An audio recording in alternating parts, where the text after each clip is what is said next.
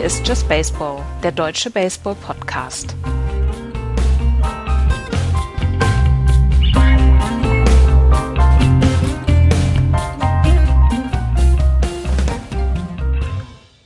Ein bisschen mehr als 48 Stunden sind es noch, bis die MLB-Saison 2020 dann auch offiziell losgehen wird. Und wir sind euch noch eine letzte Vorschau schuldig. Hallo, liebe Leute bei Just Baseball. Hallo, Andreas. Hallo. Hallo, Florian. Moin. Die American League East haben wir uns als Schmanker ganz zum Schluss aufgehoben. Wir haben ja in den Vorschausendungen, die wir Anfang des Jahres im Frühjahr in kindlicher Naivität gestartet haben, gesagt, hm, wir müssen mal gucken, äh, wir müssen noch ein bisschen warten, bis sich das bei der American League East ein bisschen verdeutlicht. Deswegen äh, stellen wir die ein bisschen zurück. Dass wir sie fünf Monate zurückstellen, damit konnten wir nicht rechnen. Aber jetzt ist es soweit und ähm, ja, Donnerstag soll es losgehen. Wie optimistisch oder wie sehr freut ihr euch auf die Saison? Andreas, Florian. Also ich freue mich, ich freue mich unglaublich auf die Saison und ich, weil ich, ich drücke, ich drücke allen die Daumen, dass wir in irgendeiner Weise ohne Schmerzen da durchgehen und ohne große Corona-Fälle und am Ende sagen können, das hat sich gelohnt, dass die MLB wieder zurückgekommen ist und das hat sich auch in dieser Form gelohnt. Ich weiß halt, ich glaube, da sind wir uns alle einig, ich weiß halt überhaupt nicht, was ich davon erwarten soll. Das ist, das ist halt so ein, so ein, ja, so eine Freakshow, wie das werden wird, glaube ich. Deswegen, aber ich freue mich unglaublich darauf, Baseball wieder zu sehen. Ich habe heute, als ich die Nachricht bekommen habe oder gesehen habe, dass wir Bundesliga-Baseballer in zwei Wochen erleben, habe ich dann auch gedacht, wow, ja, super. Bin ich dabei. Ja, echt? Gibt es Bundesliga-Baseball? Ja. Zwei Wochen? Mhm. Du Dann kannst- du springe ich kannst- mal über meinen Schatten und gehe mal hier die Hamburg Steelers besuchen, Du weil könntest- das ist ja draußen, das Ja. ist, äh, die haben Sitzplätze, ja. Du könntest Ähm. auf Twitter mal dem Account JB-Podcast folgen. Der hat das heute retweetet. Ah, okay. Ja, ich, ähm, ich finde so Baseballer, deutsche Baseball-Accounts, deutsche Ba- Baseball-Podcasts, die können ja alle. Nee, äh, ich habe heute noch nicht reingeguckt in Twitter, aber sehr schön, ähm, weil äh, tatsächlich mir fehlt Baseball auf einer Skala von 1 bis 10 zu 100. Also wenn das das, ich, äh, ich freue mich wahnsinnig auf die Saison, auch, auch wenn ich glaube, dass wir keine normale Saison sehen werden, ganz klar, ähm, durch die Kürze der Saison und auch durch die ganzen Umstände, die wir auch zum Beispiel nachher in der American League East besprechen werden. Ähm, aber ganz ehrlich, Baseball fehlt mir so wahnsinnig und ich habe das Gefühl, die MLB hat ein bisschen mehr richtig gemacht, als es NFL, MLS und, und vielleicht sogar auch die NBA gemacht hat. Wir haben, wir haben positive Fälle gehabt ähm, in den Vorbereitungszeiten, aber was man so hört und was man so mitbekommt, die Spieler halten sich an die Regeln. Ähm, wenn ich jetzt höre, dass in der NFL den Leuten das quasi selber überlassen ist, wie sie, ob sie jetzt zu Hause schlafen oder im Teamkomplex oder im Hotel oder sonst was, finde ich, so wie die MLB das gelöst hat, das gut. Und deswegen bin ich sehr, sehr gute Hoffnung, dass wir ab Donnerstag mit Baseball loslegen ähm, und, und dann einfach ja einen tollen Opening Day haben. Ich finde auch New York gegen Washington als, als quasi Eröffnungsspiel finde ich klasse, weil die Yankees als Topfavorit in der American League, ähm, die, die Nationals als Titelverteidiger, super Sache, auch nationwide, klasse. Ähm, Dodgers gegen, gegen Giants finde ich jetzt nicht so spektakulär, weil die Giants einfach dieses Jahr kein, kein Team haben, was den Dodgers irgendwie in irgendeiner Form ähm, Paroli bieten kann. Aber es sind halt zwei Baseballspiele, die ich definitiv gucken werde. Und ich werde dann ab dem Tag drauf tagsüber den ganzen Tag die alle MLB-Spiele einfach auf dem Fernseher laufen lassen, während ich arbeite. Ich freue mich so drauf. Ja, also ich schließe mich euch an. Ich freue mich auch wirklich auf ähm, Live-Baseball aus der MLB. Ich denke auch, dass ich es exzessiv verfolgen werde. Ich hoffe halt, wie Andreas das schon gesagt hat, dass wir hier einigermaßen unfallfrei durch die Saison kommen und dass wir nicht in drei, vier oder fünf Wochen schon wieder äh, über ganz andere Dinge reden müssen, sondern dass wir uns auf das Sportliche konzentrieren können. Wir können ja vielleicht am Ende der Sendung da nochmal ein bisschen näher drauf eingehen. Aber jetzt fangen wir an mit der letzten Preview für diese Saison. Eben die American League East steht noch aus und da müssen wir uns mit den vier Teams beschäftigen, über die wir dann in den nächsten Monaten ähm, reden werden. wir schauen uns einmal die Schlussstandings aus der 2019er Saison an. Die Division gewonnen, sehr deutlich haben die New York Yankees mit 103 Siegen bei nur 59 Niederlagen. Dahinter die Rays 96-66 auf Platz 3. Weit von den Playoffs entfernt die Boston Red Sox 84-78 und ein bisschen abgeschlagen die Toronto Blue Jays mit 67-95 und die Baltimore Orioles mit 54 Siegen bei 108 Niederlagen. Also fangen wir mit den New York Yankees an. Florian hat es ja schon ein bisschen angedeutet. Der Top-Favorit dieses Jahr, wenn man vom Papier ausgeht, was äh, Spielstärke und was Clubstärke betrifft. Zum Pitching kommen wir gleich. Ähm, wir wollen erstmal ein bisschen mit äh, den mit den Position Playern anfangen und äh, auch da werden wir sehen, da sind nicht viele Lücken drin, sagen wir es mal so. Äh, angefangen von Catcher Gary Sanchez wird das Infield bestritten, an der First Base Luke Voigt, auf der Second DJ äh, LeMathew, auf der Third Base Gio Ursula und auf Shortstop Gleiber Torres. Was fällt da als erstes auf? Dass Miguel Andujar, der letztes Jahr Runner-up im Rookie of the Year war, gar nicht wahrscheinlich gar keine Starting Position hat, weil für ihn da tatsächlich kein Platz ist, weil Gio Ursula einfach ein viel zu ähm, faszinierendes Outing äh, 2019 hatte. Ähm, er hat in den Spielen, in, der, in denen er gespielt hat, ähm, einfach mal ein 314er Betting Average mit 21 Home Runs und 74 RBIs äh, gemacht. Und äh, wenn man, wenn man es vergleicht mit dem, was Anducha gespielt hat, wo wir alle gesagt haben, ach du liebe Güte, was für ein Jahrhunderttalent, ähm, ja, müssen wir sehen, dass er sich im Jahr äh, 2020 erstmal hinten anstellen muss. Das heißt nicht, dass er nie spielen wird, aber es heißt auf jeden Fall, dass er in der Top 9 wahrscheinlich äh, ja nicht, nicht drinstehen wird. Ähm, eine der größten Entscheidungen, was natürlich hier auch auffällt, ist, dass Didi Gregorius, der äh, Yankees Shortstop seit Derek Jeter äh, aufgehört hat, war, nicht mehr verpflichtet worden ist, sondern äh, dass wir hier wahrscheinlich äh, mit Gleiber Torres äh, einen völlig neuen Shortstop sehen werden. Didi Gregorius hat keinen neuen Vertrag bekommen bei den New York Yankees. Das Infield ist also schon mal einigermaßen beeindruckend und das Outfield steht dem in wenig nach. Von links nach rechts haben wir Brett Gardner, Aaron Hicks und Aaron Judge stehen. Dazu kommt noch als Utility Player, den du überall einsetzen kannst, Mike Tauchman und ähm, wir haben auch noch Giancarlo Stanton irgendwo da rumfliegen. Ne? Also Giancarlo Stanton, der dann wahrscheinlich die DH-Position einnehmen wird, der aber natürlich auch im Outfield, wenn er denn gebraucht wird, eingesetzt werden kann. Wir sehen also, wir haben hier eine, ein Line-up, was vor Kraft, vor Power und vor Offensivpower einfach nur so strotzt. Die New York Yankees haben sowohl im Infield als auch im Outfield meines Erachtens keine wirklich große Lücke. Wenn du unbedingt das Haar in der Suppe suchen willst, dann ist es wahrscheinlich First Baseman Luke Voigt, der ähm, halt mehr, mehr Kraft als ich hätte fast Spielintelligenz gesagt, aber ja, mehr Kraft als alles andere hat. Aber das ist dann wirklich nur wenn du mit der Lupe in die Suppe guckst, um da irgendwas zu finden. Und dann, liebe Freunde, müssen wir uns mit dem Pitching beschäftigen, weil die New York Yankees haben sich gedacht, hm, es sind ja ein paar Leute auf dem Markt, wen können wir uns denn da holen?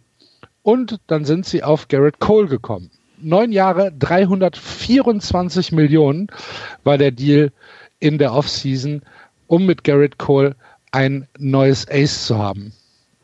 Ähm, aus, ausfallen wird Luis Severino, der bisher mhm. das Ace war, äh, Tommy John und äh, Domingo Herrmann, äh, der äh, 63 Spiele gesperrt worden ist wegen Domestic Violence. Das heißt, er wird die komplette Saison ausfallen. Gut so, möchte man sagen. Vielleicht könnte man da auch über nächste Saison noch reden. Aber das ist dann Politik. Ähm, es ist auf jeden Fall so, er wird nicht spielen. Und so sieht das Line-up beziehungsweise die Rotation in dieser 60-Spiele-Saison folgendermaßen aus. Wir haben also mit Garrett Cole ein klares Ace und dahinter mit Masahiro Tanaka, James Paxton, J.A. Happ und Jordan Montgomery eine Rotation, die sich nirgendwo verstecken braucht. Das ist alles gut. Und ähm, wenn wir davon ausgehen, dass wir in einer Saison, wo ja 60 Spiele nur anstehen, wo also jedes Spiel im Prinzip doppelt so wichtig ist wie in einer langen Saison, wenn wir dann sagen, hm, wie sieht's denn mit dem Bullpen aus, dann können wir sagen, die New York Yankees haben hier auch nicht viel falsch gemacht. Adam Ottavino ist der, äh, Quatsch, ist, ähm, Entschuldigung, äh, Aroldis Chapman ist der Closer, Adam Ottavino ist der Setup-Man. Äh, Tommy Cale, Chad Green, Jonathan Holder, Ben Heller, alles solide Leute, die du in äh, Innings reinwerfen kannst. Aber ganz klar, die wichtigen Leute sind Aroldis Chapman, Adam Ottavino und natürlich, wen wir vergessen haben, Zach Britton, der hier auch noch im Bullpen eine Rolle spielt. Wenn man es zusammenfasst, sind die New York Yankees mit weitem, weitem, weitem Abstand, meines Erachtens, der große Favorit. Ob sich das alles so umsetzen lässt, müssen wir dann gucken, weil wir werden ja gleich noch auf ein Team zu sprechen kommen, was nicht nur in unserer kleinen Runde, sondern auch schon in äh, diversen großen Publikationen äh, als kleiner Geheimfavorit gehandelt wird. Ob die Yankees davon beeindruckt sind, ich weiß es nicht. Für mich sind die Yankees weiterhin der große Favorit, weil du einfach hier 0,0 Platz im Line-up und in der Rotation hast, um irgendwelche Fehler zu suchen. Äh, ich sage, dass sie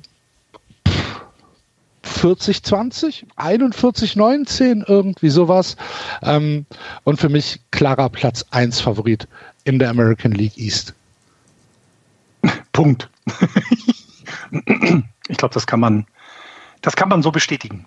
Also du hast alles genannt, die Yankees sind das 18-köpfige Monster, weil ich finde gerade diese Geschichte, dass es überhaupt kein Problem ist, dass ein wirklich guter Spieler wie Didi Gregorius den Verein verlässt und wir nicht darüber reden, dass sie dadurch geschwächt sind. Und das ist, das finde ich, finde ich, das ist faszinierend an diesen Yankees. Sie können natürlich, wie immer, und äh, das Evil Empire kennen wir ja, sie können immer von oben spielen. Sie haben die Kohle. Sie können äh, Garrett Cole diesen Vertrag anbieten. Es können die Orioles nicht oder die Blue Jays.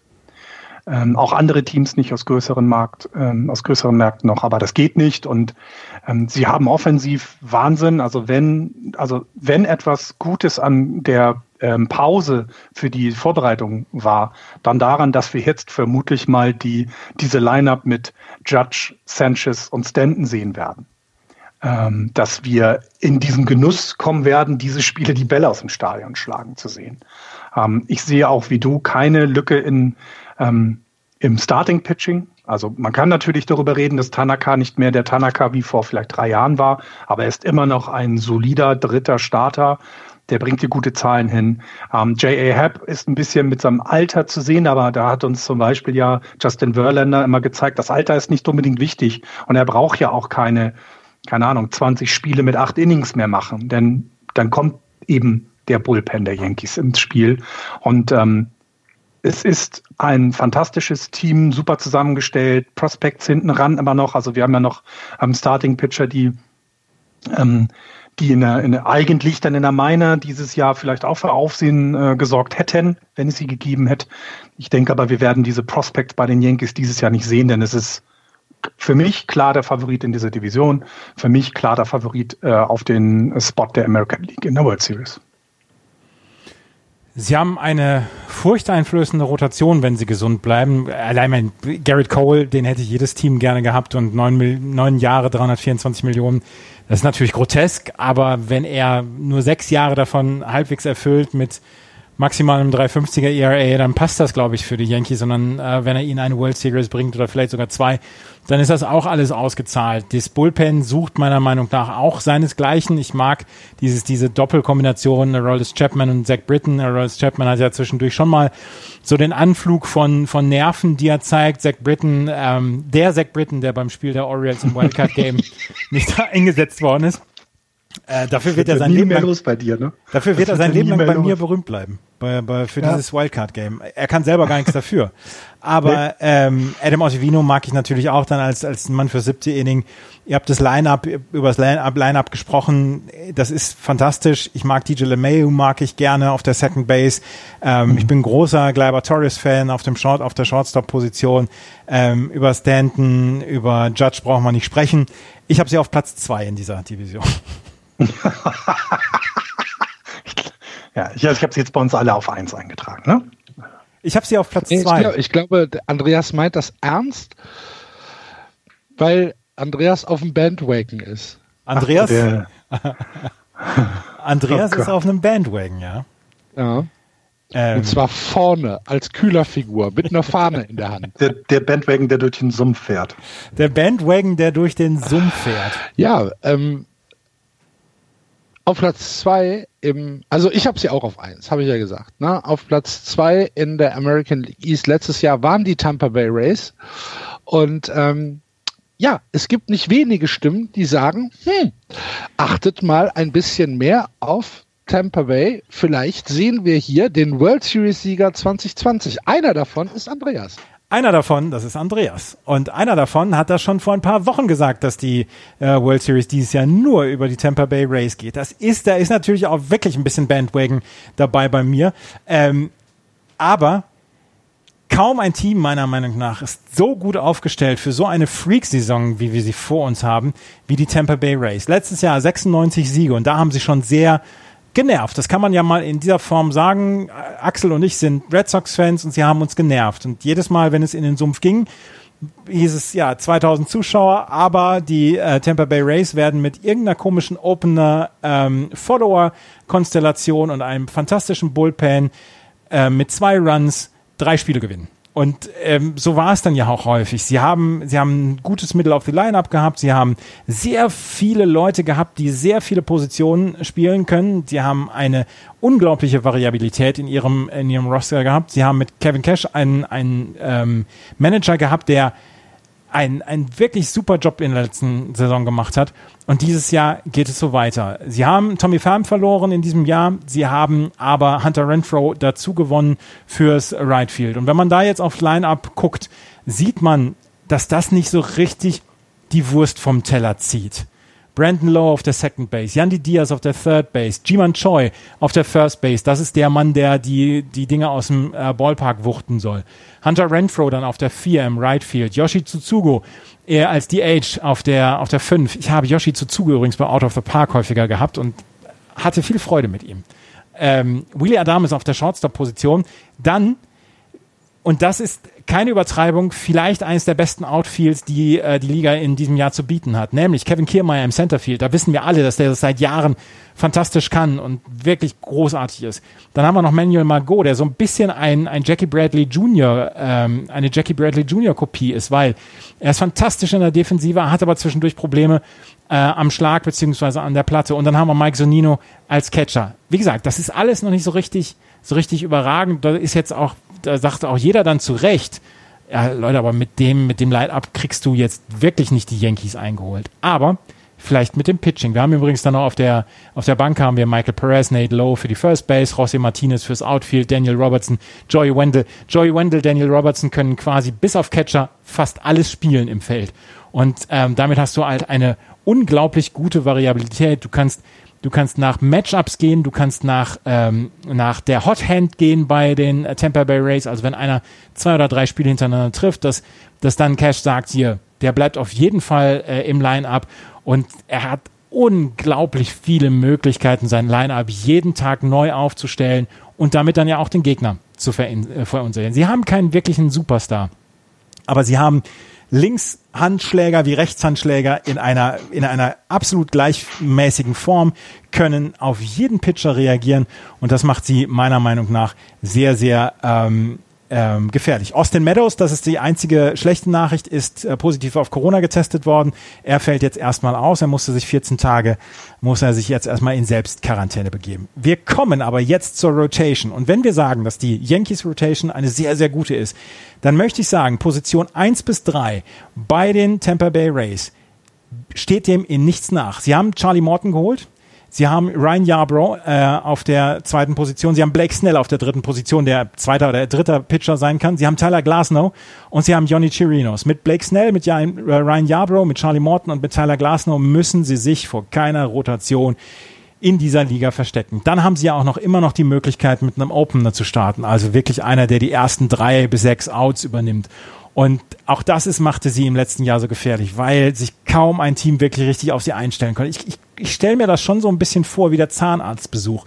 Das ist keine angenehme Nummer, zu den Tampa Bay Rays zu fahren oder gegen die Tampa Bay Rays zu spielen, weil man halt nicht weiß, worauf man sich einstellen kann. Und ähm, wenn Morton, Snell und Glasnow vielleicht fünf Innings pro Spiel gehen, haben sie dann vielleicht sogar die Möglichkeit, alle vier Tage zu pitchen? Vielleicht, weil sie nämlich ein sehr, sehr gutes und ausgeglichenes und tiefes Bullpen haben. Sie haben letztes Jahr mit Nick Anderson einen absoluten Breakout-Player gehabt, der ein, ein, eine fantastische Bullpen-Leistung gebracht haben. Dahinter haben sie sehr viele keine, keine äh, absolut flashy Namen, aber sehr viele grundsolide Reliever. Diego Castillo, José Alvarado, Chess Rowe, Colin Polk, Oliver Drake, Peter Fairbanks, Andrew Kittredge, Jalen Beeks. Das sind gute Leute. Jalen Beeks kannst du auch als Starter mit reinnehmen. Sie könnten mit einer Sechs-Mann-Rotation reingehen. Sie könnten zum Beispiel auch mit einer Sieben-Mann-Rotation reingehen. Sie könnten mit Opener spielen bei zwei oder drei Spielen. Also auch da unglaublich viele Möglichkeiten, die dieser, dieser Club hat. Und sie haben wahrscheinlich die beste Farm der kompletten Liga. Sie haben, sie haben den absoluten Top 1 Prospect oder den Top Prospect der Liga, das ist Wanda Franco. Man geht nicht davon aus, dass er dieses Jahr schon spielen wird. Wahrscheinlich wird er sich nur fit halten sollen äh, können oder falls es in den letzten Spielen noch um nichts mehr geht, weil sie sich zum Beispiel qualifiziert haben für die Playoffs, dann könnten sie ihn vielleicht noch reinwerfen. Ansonsten glaube ich, dass sie eher äh, vorsichtig sind, was Wanda Franco angeht. Wen sie allerdings eventuell holen könnten, das wäre Brandon McKay. Brandon McKay und Shohei Otani, sieh dich vor, wir haben vielleicht bald einen zweiten Two-Way-Player in der Liga. Brandon McKay kann sowohl pitchen als auch im Feld spielen. Und danach haben sie dann noch Vidal Bruchan und Lucius Fox, auch noch zwei Prospects, die, glaube ich, in den Top 30 oder Top 35 der MLB stehen. Also sie haben vier oder fünf Prospects innerhalb von den Top 50. Das ist eine fantastische Farm und das haben sie auch jedes Jahr wieder. Es ist eine 60-Spiele-Saison. Auf einer 162-Spiele-Saison würde ich sagen, dass die Yankees im Vorteil sind, weil sie einfach die größeren Superstars haben, die wahrscheinlich dann über eine ganze Saison die bessere Leistung bringen werden. Aber die Rays haben Jahr für Jahr für Jahr geschafft, ähm, ein, ein Line-up hinzustellen, was den großen Teams wirklich Schwierigkeiten machen kann und Schwierigkeiten bereiten kann. Und es wird eine Freak-Saison und deswegen tippe ich auf ein Freak-Ergebnis, nämlich dass die Tampa Bay Rays diese Division gewinnen werden. Also. so, das ist mein Spruch. Das war ein sehr schönes Verkaufsgespräch, Andreas. Ja. Also es war tatsächlich, Wir melden uns bei Ihnen. Ja, ja genau. genau. Es war also tatsächlich, wenn ich jetzt 85 Jahre alt wäre und in einem Bus säße, wäre ich beeindruckt. Ähm, du hast natürlich ganz viele richtige Punkte gesagt. Die Rotation, ja. Blake Snell, Tyler Glasnow, Charlie Morton, top, super gut. Problem an den drei ist, dass die halt die Hälfte ihrer Lebenszeit im Krankenhaus verbringen. Ne? bei einer, bei einer 60-Spiele-Saison kann ihn, kann es tatsächlich so sein, dass sie halt mal gesund bleiben und dass hier keine Ausfälle passieren, kommt den Race entgegen. Die Tiefe Hast du genauso recht. Kommt den Race entgegen. Ähm, sie haben äh, auf jeder, sie sind auf jeder Position doppelt und dreifach besetzt. Das äh, stimmt, ich gehe da mit. Ähm, ich sehe halt äh, tatsächlich mehr, mir ist es zu unspektakulär. Das ist dieses, ja, der Star ist die Mannschaft-Team. Und äh, das kann über die Saison hinweg genau diesen Effekt haben, den du beschrieben hast, dass sie halt allen auf den Keks gehen, dass sie äh, immer oben mit dabei sind. Aber mir fehlt, ich weiß es nicht, mir fehlt ein Kick. Und Kiermeier ist mir hier nicht genug. ähm, mir, mir, und, und, und dieses Dreifach-Pitching da oben ist mir, ist, mir, ist mir nicht genug. Mir fehlt was, wo ich sage, ja, hier haben wir eine Mannschaft, die World Series-Sieger werden kann. Ist, ist natürlich zu 90 Prozent Bauchgefühl, zu 95 Prozent Bauchgefühl. Ähm, ich traue ihnen auf jeden Fall zu, lange oben mitzuspielen. Ich kann mir auch gut vorstellen, dass sie über die Wildcard in die Playoffs kommen. Es kann auch sein, dass sie deine Prediction wahr machen und äh, tatsächlich äh, am Ende den ganzen Weg gehen. Aber mir sind da zu viele, na, ich sag mal, nicht, nicht schlechte, sondern zu viele unspektakuläre Spieler dabei, wo ich nicht weiß, können die ein Spiel gewinnen? Können die ein Spiel drehen? das sehe ich halt nicht in diesem Maße wie bei den New York Yankees, wo halt einfach auf jeder Position Spieler dabei sind, die jeden Tag den Unterschied machen können. Und das, das fehlt mir hier so ein bisschen. Deswegen habe ich sie nicht auf eins. Ähm, was wir ansprechen sollten, ist dann halt auch noch, dass Tampa Bay in Florida liegt. Und dass wir hier überhaupt nicht wissen, wie sich die Situation in Florida entwickelt, die Covid-19-Situation in Florida entwickelt. Ähm, das ist dann halt auch nochmal so eine Unwägbarkeit, äh, über die wir, ja, das hat nichts mit Sportlichen zu tun. Ich finde aber schon, dass es in die, in die Vorschau passt, dass wir hier sagen müssen, die müssen natürlich noch mal dreimal mehr aufpassen als Spieler, dass sie sich nicht irgendwo, keine Ahnung, an irgendeinem Takeout äh, vielleicht eine, eine Erkältung oder halt eine Infektion zuziehen, als jetzt Spieler in anderen äh, Regionen des Landes, weil halt Florida im Moment halt absoluter Fuck-Up-State ist da unten. Und, aber, ähm, aber ja nicht in, in, in, wie heißt das da, äh, wie heißt die komische Stadt, Petersburg?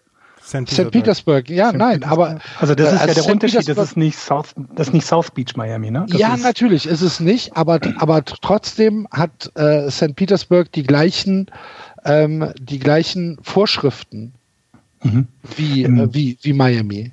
Was ich bei den Tampa Bay Rays noch faszinierend finde, ist, ich habe gerade mal ausgerechnet, ähm, ich werfe mal eine Zahl ein, 85 Millionen Dollar. Das ist nicht die Payroll der Tampa Bay Rays, sondern das ist der Unterschied der Payroll zwischen den Yankees und den Rays. 85 Millionen. Dieser Unterschied ist mehr als der League Average ist.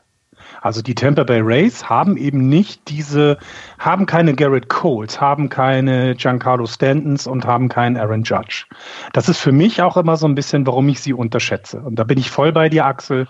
Deswegen sind sie bei mir auf Platz zwei, weil ich glaube, ein Superstar ist mehr als nur ein guter Baseballspieler, sondern er macht einen Unterschied aus und da sehe ich bei den Yankees mehr. So ganz einfach. Ich kann aber Andreas äh, äh, Ausführung komplett verstehen und finde sie deswegen auch jetzt nicht so lächerlich, wie ich sie vielleicht am Anfang gemacht habe, als ich darüber gelacht hat, als er gesagt hat, sie gewinnen die World Series, weil es kein, keine Unwahrscheinlichkeit in der jetzigen Saison ist.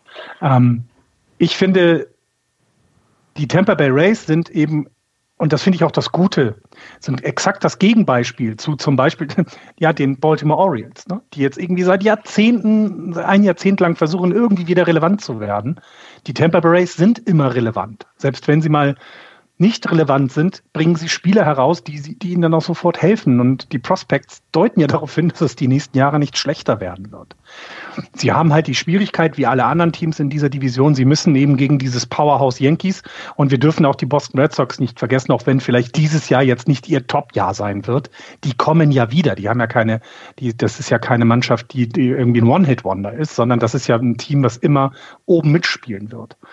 Und das ist so ein bisschen deren Nachteil. Ähm, ich bin aber ganz fest davon äh, überzeugt, dass die Tampa Bay Rays ein Playoff-Team sind. Und deswegen habe ich sie auf zwei getippt und eine Wildcard bekommen sie von mir. Also ich habe mir jetzt schon mal den 12. Oktober 2020, habe ich mir schon mal im Kalender angemerkt und da erwarte ich eine 45-minütige Entschuldigung von euch, weil die Tampa Bay Rays dann in den Conference Finals sind. In den äh, ja, aber ja, also äh, das heißt, du nimmst tatsächlich, also ich will das jetzt nochmal, weil ich werde das für die Nachwelt, das ist ja dann festgehalten.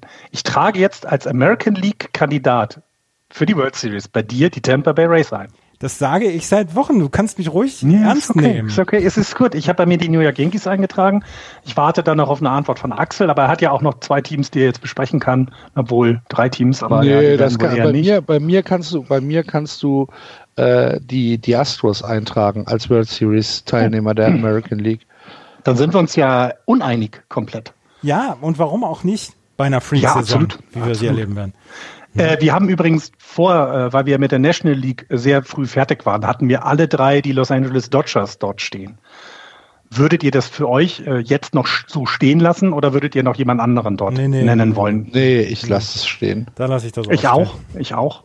Weil ich, also ich hoffe ja auch, und das muss ich ehrlich sagen, ich hoffe ja auch endlich mal auf eine World Series New York Yankees gegen LA Dodgers, weil ich glaube, das würde dem Baseball in so einer Freak-Saison sehr gut tun. Denn so lustig es auch wäre, wenn die Rays in die World Series kommen. Ich glaube, für den Sport selber ist das nicht so gut. Am Ende kriegen wir Rays gegen Diamondbacks oder so.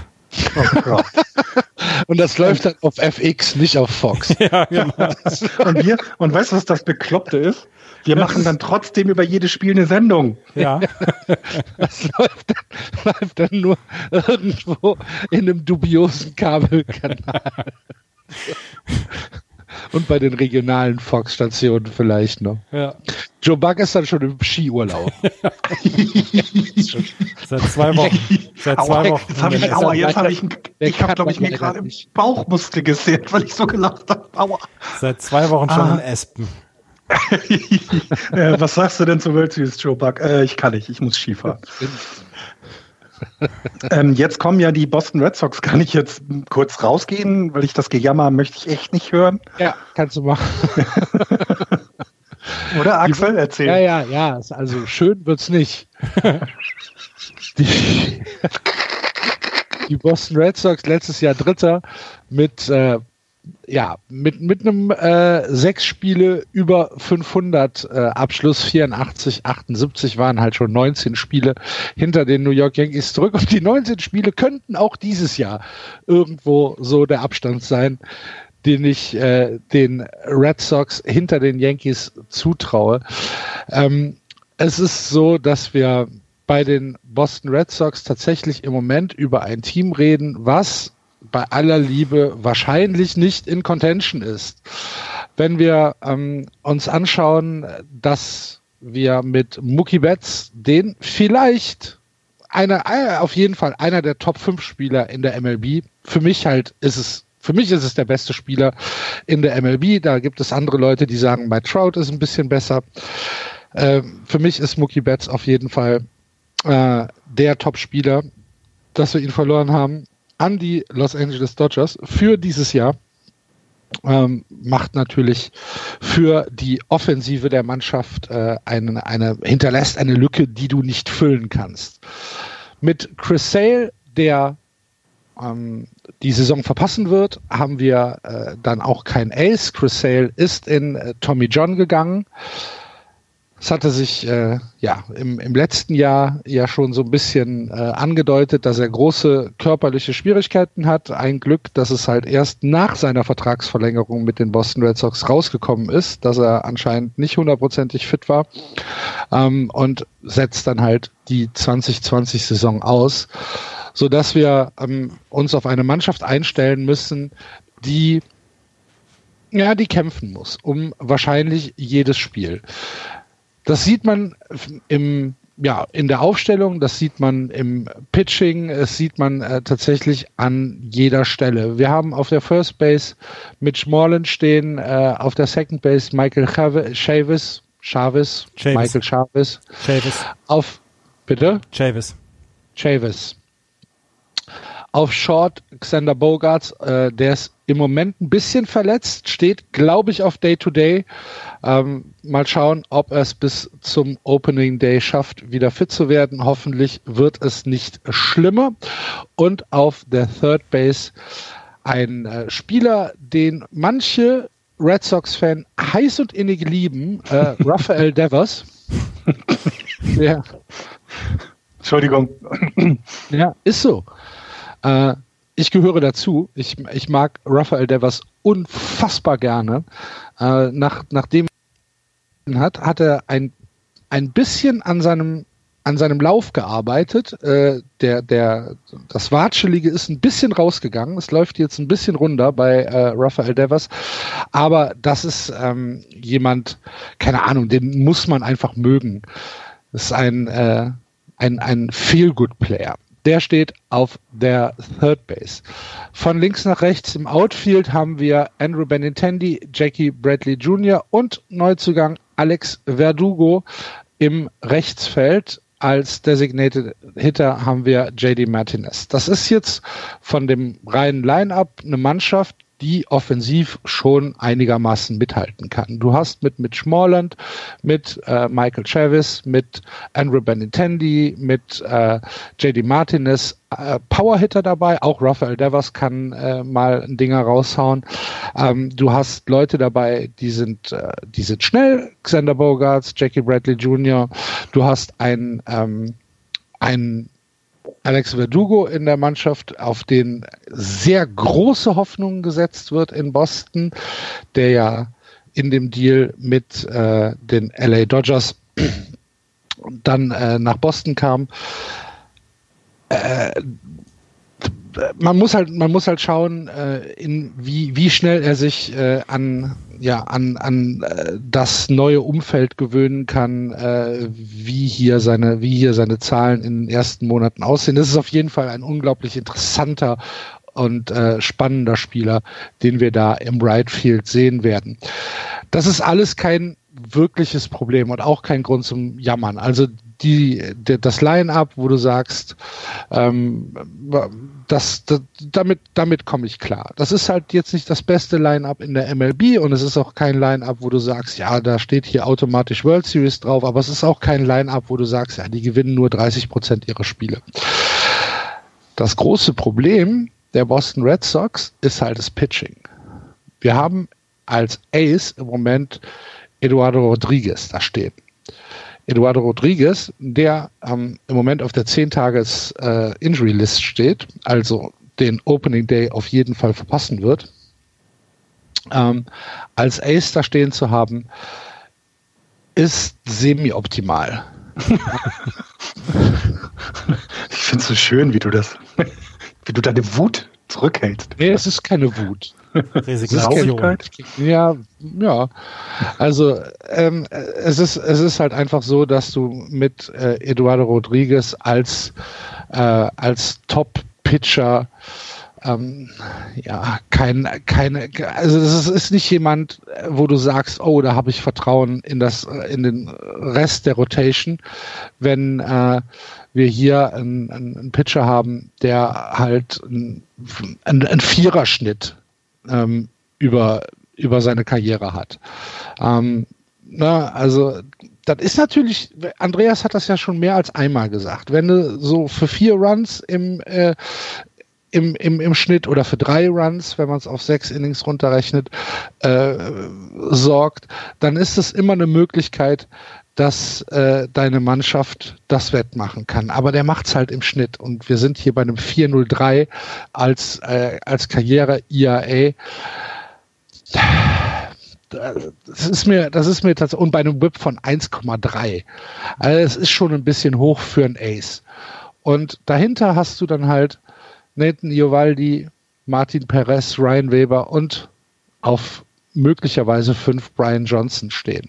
Das ist keine Rotation, wo du sagst, hier ähm, können, können wir irgendwas mitgewinnen. Da müsste die Offensive tatsächlich jeden Tag klicken. Ich gehe mal davon aus, dass die Red Sox irgendwas mit fünf Runs im Schnitt bekommen.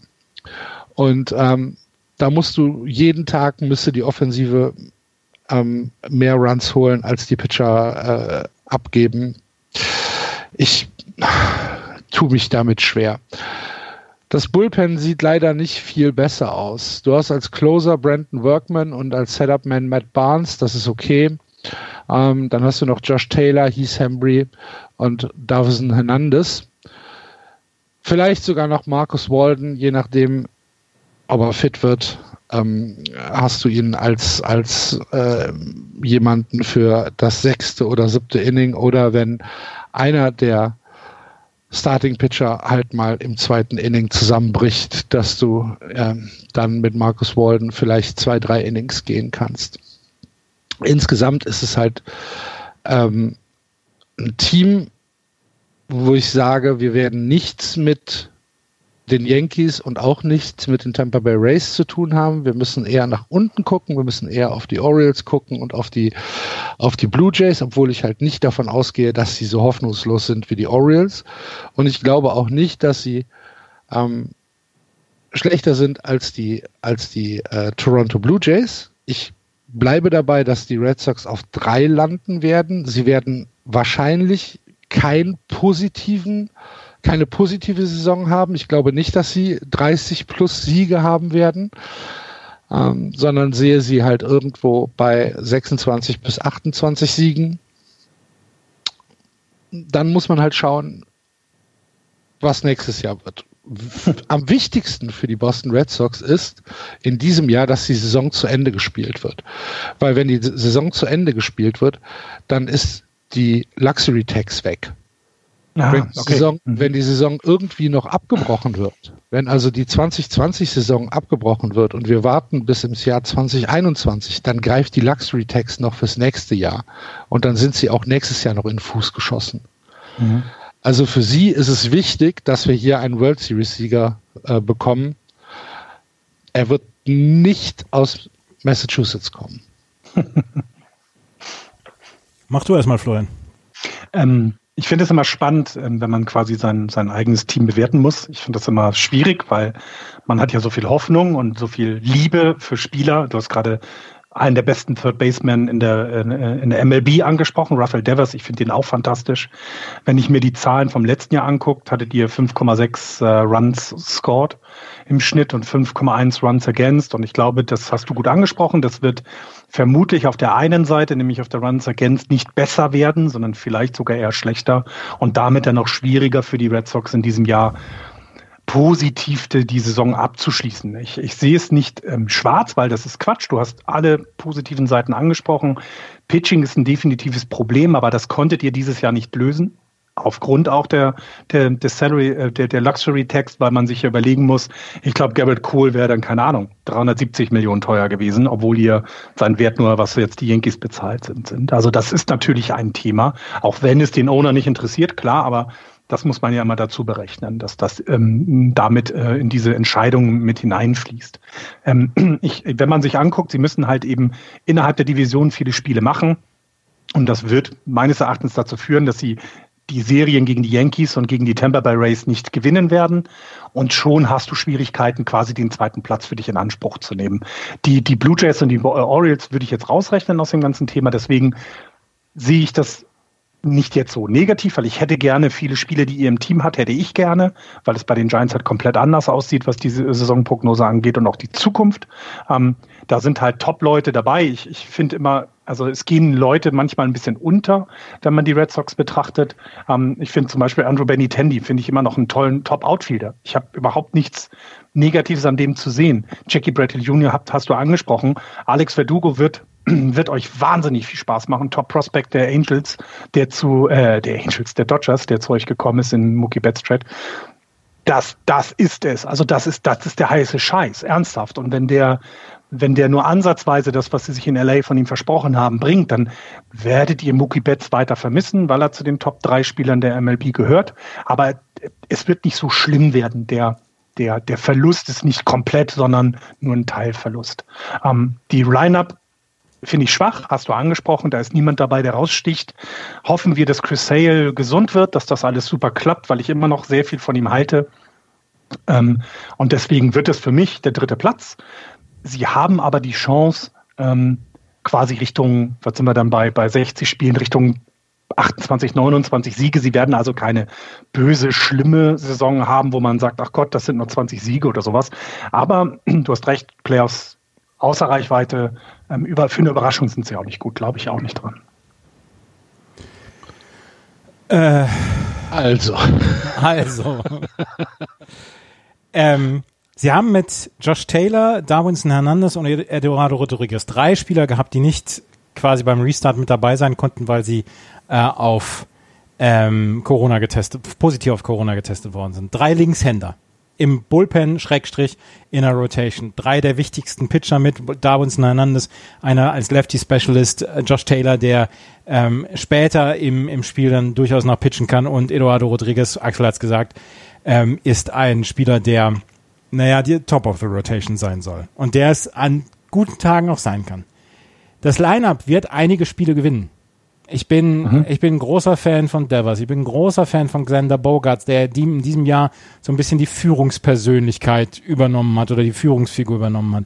JD Martinez wird nach wie vor eine gute Saison spielen. Da bin ich mir sehr sicher. Ich bin mir auch sicher, dass Andrew Benintendi und, und Alex Verdugo eine gute Saison spielen werden. Vielleicht wird Jackie Bradley Jr. noch äh, zur Trade Deadline getradet werden. Wir werden ja auch noch eine Trade Deadline in diesem Jahr erleben. Ach ja, ähm, stimmt.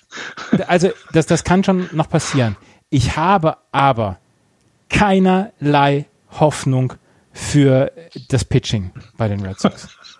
Die Starting Rotation. Wir sind uns ungewohnt einig, Andreas. Die Starting Rotation ist einfach schlecht. Und sag mir drei oder vier schlechtere Rotations in der MLB. Also es, du wirst, du wirst vielleicht eine Handvoll finden, maximal. Aber die Red Sox Rotation ist dieses Jahr eine Katastrophe. Sie mussten jetzt Zach Godley, der released worden war, haben sie jetzt einen äh, Vertrag angeboten, beziehungsweise einen Vertrag gegeben, dass der vielleicht noch back of the rotation ähm, pitchen kann. Ryan Weber haben sie, auf den man sich verlassen muss dann auch. Martin Perez haben sie. Das ist keine gute Rotation. Sie haben mit Matt Barnes und Brandon Workman haben sie, haben sie gute Leute fürs Bullpen, aber das sind zwei. Mhm. Ryan Brazier wissen wir nicht, ob der. Und das sind auch nur, das sind auch nur Leute, die du für ein Inning einsetzt. Ne? Das sind keine klar. Long Reliever. Ja, klar. Dann hast du Ryan Brazier, der ein fantastisches 2018 hatte, aber 2019 schon wieder eine Katastrophe war. Es gibt kaum etwas in dieser, äh, in dieser Rotation oder in diesem, in diesem Pitching, was mir positive Stimmung äh, verbreitet. Ich mag Eddie Rodriguez sehr gerne, aber er zeigt halt zu häufig, braucht er, er braucht 740 Pitches, um aus einem Inning rauszukommen. Das ist einer der frustrierendsten Pitcher in der gesamten Liga. Der kann zwischendurch kann er so, kann er so super sein mit seinem Zeug, das er hat. Aber manchmal ist er der frustrierendste Pitcher in der gesamten Liga.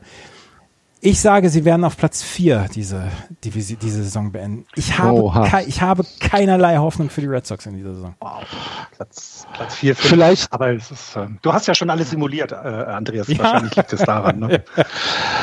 was, wir, was wir noch ganz vergessen haben zu erwähnen, äh, die Red Sox haben ja nach der, ähm, ja, nach dem, nach dem Sign-Stealing-Scandal äh, auch reagiert und haben den Manager ausgetauscht. Neuer Manager ist Ron Rennicke, ähm, der vorher äh, Coach bei den Red Sox war seit äh, 2018, ähm, hat hier äh, bei den ähm, bei den bei den äh, Red Sox als Bench-Coach gearbeitet und ist jetzt nach der Demission von Alex Cora äh, neuer Manager äh, geworden. Er war schon mal Manager bei den Milwaukee Brewers äh, in äh, äh Moment 2011 bis 2015 war das. Äh, danach war er halt eingesetzt als äh, Coach unter anderem bei den LA Dodgers und bei den LA Angels, bevor er dann 2018 als Coach zu den Boston Red Sox gekommen ist und jetzt seine zweite Manager-Position bekommen hat. Äh, Könnt ihr da mal eine Einschätzung geben zu dem, zu dem? Nein. Also was, was, was, haltet ihr von ihm? Hocherfahrener Mann. Ich meine, der hat wirklich, der hat wirklich alles gesehen. Ähm, ich glaube, für so ein Übergangsjahr ist er, ist er wirklich ein guter, weil ähm, da haben auch die Spieler großes Vertrauen dazu. Ähm, wo Alex Cora jetzt nicht mehr da ist, ähm, glaube ich, haben die Red Sox den einzig richtigen Move gemacht und versucht äh, in ihrem in ihrem Roster beziehungsweise im in der äh, Franchise dann einen, einen Nachfolger zu finden und meiner Meinung nach ist das der richtige Move. Also ich halte von Ron Rennick eine ganze Menge, aber ja, er kann halt auch aus Kein Gold machen, meinst du? Also ich kann da keine seriöse Einschätzung zu geben, außer mhm. das, was Andreas gesagt hat. Sehr erfahren, ähm, viel gesehen, äh, selbst MLB-Spieler gewesen. Und äh, ja, es kann schon sein, dass das, äh, dass das für diese Saison äh, passt. Dass es der richtige Move ist, finde ich auch, dass sie sich jetzt nicht äh, für, die, für diese Saison dann jemanden geholt haben, der noch äh, teuer Geld kostet. Finde ich völlig in Ordnung. Ähm, ja, ähm, aber das beweisen quasi jetzt so ein bisschen, ja, ne? Doch mal, ne? Und da, das halt einfach nur als äh, Ergänzung, wer es halt, äh, wer, wer noch ein bisschen nerdiger werden will, es gibt auch einen neuen äh, Manager of Baseball Operations, das ist Chaim Blum, ähm, der jetzt eingesetzt worden ist, ähm, früher bei den Tampa Bay Rays. Ähm, ja, und jetzt halt äh, bei den Boston Red Sox neuer Manager of Baseball Operations. Gut. Nochmal, nochmal, wir müssen, wir müssen nochmal drüber sprechen, sorry. Ähm, Science-Dealing-Skandal, die Auswirkungen. Ähm, äh, Alex Cora, ich fand Alex Cora fand ich einen kreuzsympathischen Typen. Ich fand den, der kam richtig gut rüber und ich glaube, er ist auch ein guter Coach. Ähm, seht ihr für den doch eine, also der kommt auch wieder, oder? Also der wird jetzt seine Sperre absetzen und dann wird ihn irgendein Team wieder nehmen und er wird äh, auch nochmal Manager werden. Oder, oder seht ihr das anders? Nee, sehe ich auch so. Ich glaube auch, dass er das wird. Ich, vielleicht wird noch ein, ein Jahr mehr ins Land gehen, weil vielleicht sich niemand so richtig die Finger verbrennen mag, weil er hat schon, er wusste, dass da tatsächlich etwas Größeres im Gange ist und er hat es nicht abgestellt. Und ähm, da könnte es sein, dass meiner Meinung nach dass da Teams noch die Finger von lassen, aber er wird über kurz oder lang wird er wieder Manager sein. Da bin was, ich auch. Was ich mir wünschen werde, würde, und das gilt ähm, für, für ihn oder auch für andere, die dann jetzt von dem Skandal betroffen werden, dass sie nicht wieder, wieder oben anfangen, sondern meinetwegen meine League-Team übernehmen erstmal und sagen, hey, ich habe es verstanden. Ich stelle mich in die zweite Reihe jetzt erstmal, weil mir ich liebe diesen Sport. Ich glaube, bei Alex Cora, man kann ihm, man kann vieles über Alex Cora sagen, aber der ist ein absoluter Baseball- der, der, der lebt Baseball und, und, es wäre schade, wenn wir ihn verlieren und ich hoffe, dass er quasi auch erkennt, was er falsch gemacht hat und dann wiederkommt, weil ich mochte ihn wirklich sehr, muss ich ehrlich gestehen, auch wenn ich mit den Red Sox nichts zu tun hat.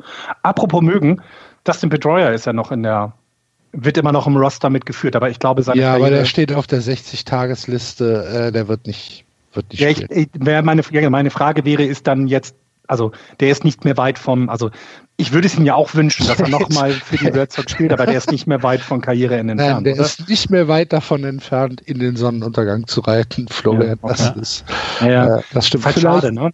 Es kann, es kann sein, wenn irgendwie äh, nach 40 Spielen oder 50 Spielen alles äh, beendet ist, dass man äh, Dustin Pedroia vielleicht noch einen, ja, einen Einsatz äh, gibt, das kommt dann auch so ein bisschen drauf an, wie flexibel die 60-Tagesliste ähm, ja, umzusetzen ist. Äh, ich glaube, er darf nicht mehr draufgestellt werden. Das heißt, er muss jetzt, äh, er muss jetzt auf der auf der Liste bleiben und äh, ja, dann schauen wir mal. Aber also weil ich, weil ich das, ich erwähne das jetzt nicht, weil ich finde, dass den Pedroia ist für mich jemand, der, der die Boston Red Sox darstellt. Für mich. Das ist ein ja, Franchise-Player. Ja, und natürlich. ich würde es, ich würde es halt schön finden und ich glaube, die Red Sox sind dazu auch in der Lage. Dann lass ihn dieses Jahr nicht einsetzen. Nächstes Jahr kriegt er dann vielleicht keinen neuen Vertrag. Ich weiß gar nicht, wie lange noch seine, seine, er hat ja einen relativ langen Vertrag unterschrieben. Ich weiß jetzt nicht, wie das denn geht, aber dann, ne, dann lass ihn doch bitte einen vernünftigen Abschied vor Publikum bekommen, denn das hat er verdient. Also es gibt wenige Menschen, die ich mit den, mit den Red Sox quasi, also denen, die noch, äh, die auch ja die World Series gewonnen haben, so verbinden. Und er gehört für mich so ein bisschen, ist so das Bild von dem, was, wie ich mir die Red Sox vorstelle, sozusagen. So ein hardworking Guy, der jetzt ja selber jetzt nicht, der ist ja nicht flashy, der ist nicht shiny, der ist kein Mookie Betts, aber das ist jemand, glaube ich, den konntest du nachts um drei wecken und der hat dir ein Double Play geturnt und, und, und hat quasi immer alles für die Mannschaft getan. Also das ist so ein, so ein, so ein Mensch, den ich äh, immer noch sehr angenehm empfinde und ich glaube auch den die Red Sox-Fans sehr, sehr lieben. Ne? Also ich glaube nicht, dass der da böses Blut äh, irgendwie Nein. noch hat. Nee, wir, sollten, wir sollten jetzt und das ist halt so schade, wenn so ja. eine Karriere Florian, nicht so enden kann. Ne? Ja, ja, alles, alles richtig. Wir kriegen sonst hier Just Red Sox Vorwürfe. Wir müssen weitermachen. Ich habe das doch aber angefangen, ja, dann ich sollen weiß, Sie es mir ich weiß. sagen, weil ihr habt echt ernsthaft sehr gut darüber gesprochen. Ich finde Platz 4 übertrieben. Aber ja, kannst ist ja, jeder hat ja seine Meinung hier. Ja. ja. Platz 4 bei dem, bei dem Liner Platz 4, Alter, das ist, das ist eine Frechheit eigentlich. Aber gut. Ja, ich werde jetzt hören, warum die Tampa Bay, nee, wie heißen sie? Toronto Blue Jays aus Nicht-Kanada äh, denn äh, Platz 3 besetzen werden, Andreas. Das wirst du mir jetzt ja erklären. Ja, es ist auch eher ein, ein, ein, ein Reach, dass die Toronto Blue Jays den, den dritten Platz erreichen. 2019 67 Siege, 95 Niederlagen. Sie haben in diesem Jahr einen Projected Record von 28 Siegen und 32 Niederlagen. Das wäre hier dann auch Platz 4. Ähm, bei mir ist es dann aber Platz 3. Sie haben vor der Saison äh, haben sie Yunjin Liu geholt. Vier Jahre, 80 Millionen Dollar bekommt er jetzt in den nächsten vier Jahren. Und das war ihre ja, Key Edition für dieses Jahr und hat damit natürlich dann auch das ähm, Starting Pitching deutlich verstärkt. Äh, ansonsten warten sie auf den Durchbruch ähm, ihres, äh, ihres, ja, ihres Prospect Pools, den sie haben. Letztes Jahr war die komplette Konzentration aller Menschen, die was mit den Toronto Blue Jays zu tun hatten, war auf Vladimir Guerrero Jr. Alle haben gesagt, der wird, wie sein Vater, wird er alles durchbohren und durchbomben, was es so gibt. Er hat offensiv noch seine, seine Federn lassen müssen. Er hatte viele Strikeouts, er ist häufiger auf dem falschen Fuß erwischt worden und konnte das noch nicht so richtig durchsetzen. Wer letztes Jahr aber eine wirklich eine Breakthrough-Saison hatte und bei dem dieses Jahr vielleicht noch mehr kommen könnte, das ist Bobby Cat.